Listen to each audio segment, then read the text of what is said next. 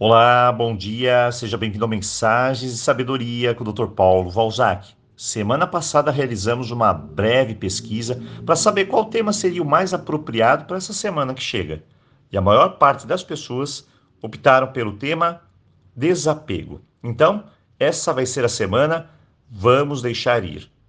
Apego, como diz o velho e bom dicionário, é um sentimento de afeto, de estima, um laço criado é natural e normal em nossa vida. Porém, o apego excessivo é o que mais nos chama a atenção. Pois quando extrapolamos, ele começa a ser extremamente tóxico e doentio.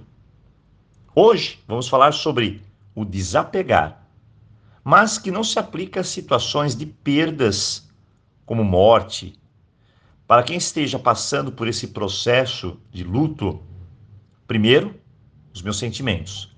Segundo, solicite aqui no canal o vídeo sobre o luto e as suas fases que nós enviamos para você.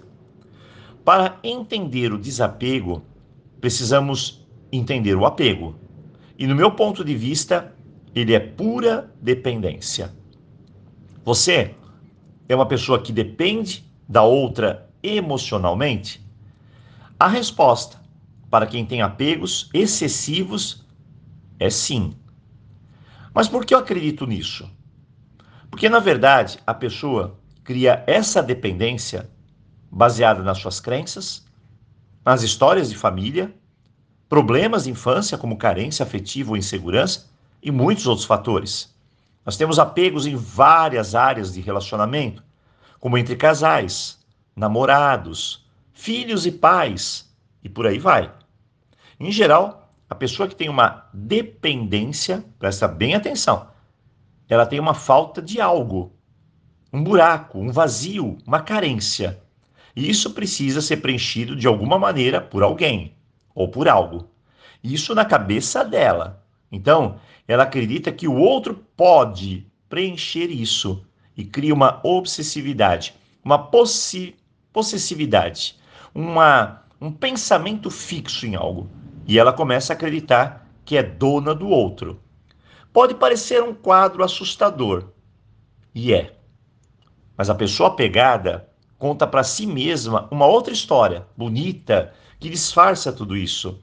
No final, ela não tem consciência plena dos seus apegos e dos seus malefícios. Ela quer apenas o outro para que possa satisfazer aquela necessidade. Mas o que será que está faltando para a pessoa ser independente? Para não criar essa dependência? Bom, eu vou dar para você quatro passos. O primeiro, ela precisa aprender a ser responsável por si mesma. E ela não é.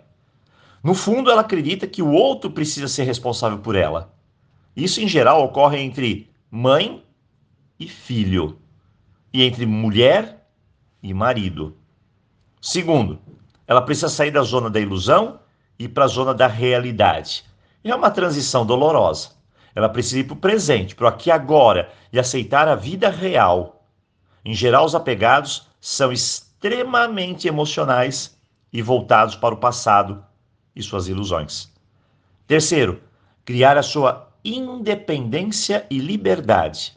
E na verdade, ela quer prender o outro e acaba prendendo a si mesma. Ela não é livre e não permite que o outro seja.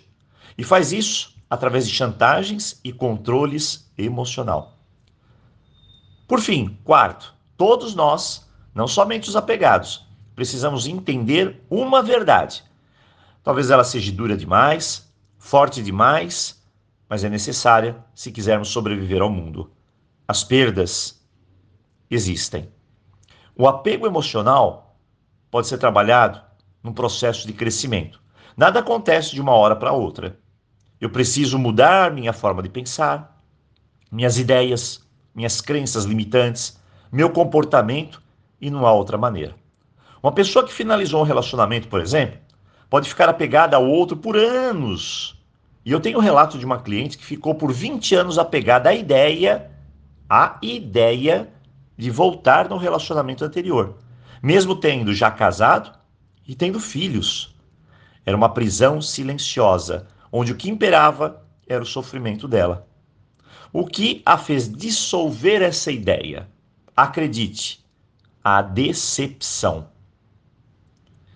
E ainda tem muita gente que diz que decepção não serve para nada. Bem, num dia ela encontrou o seu antigo amor de anos atrás e foi conversar com ele. Foi falar com ele, foi ver. E ela se decepcionou. Tudo tinha mudado. Mas na realidade, ela não se decepcionou com a pessoa. Preste bem atenção aqui. Ela se decepcionou com a ideia que ela guardava da pessoa, que era diferente da realidade atual. O choque entre a minha ideia, linda e maravilhosa que guardo, e a pura realidade. Às vezes, para desapegar, precisamos desse toque, da decepção, do confronto entre as ideias absurdas que passam na minha cabeça e a realidade. Sem a realidade, nós romantizamos uma ideia dentro de nós e não nos desapegamos. Hoje, semana Eu Deixo Ir. E eu desejo a você um ótimo dia, uma boa reflexão e, claro, aloha.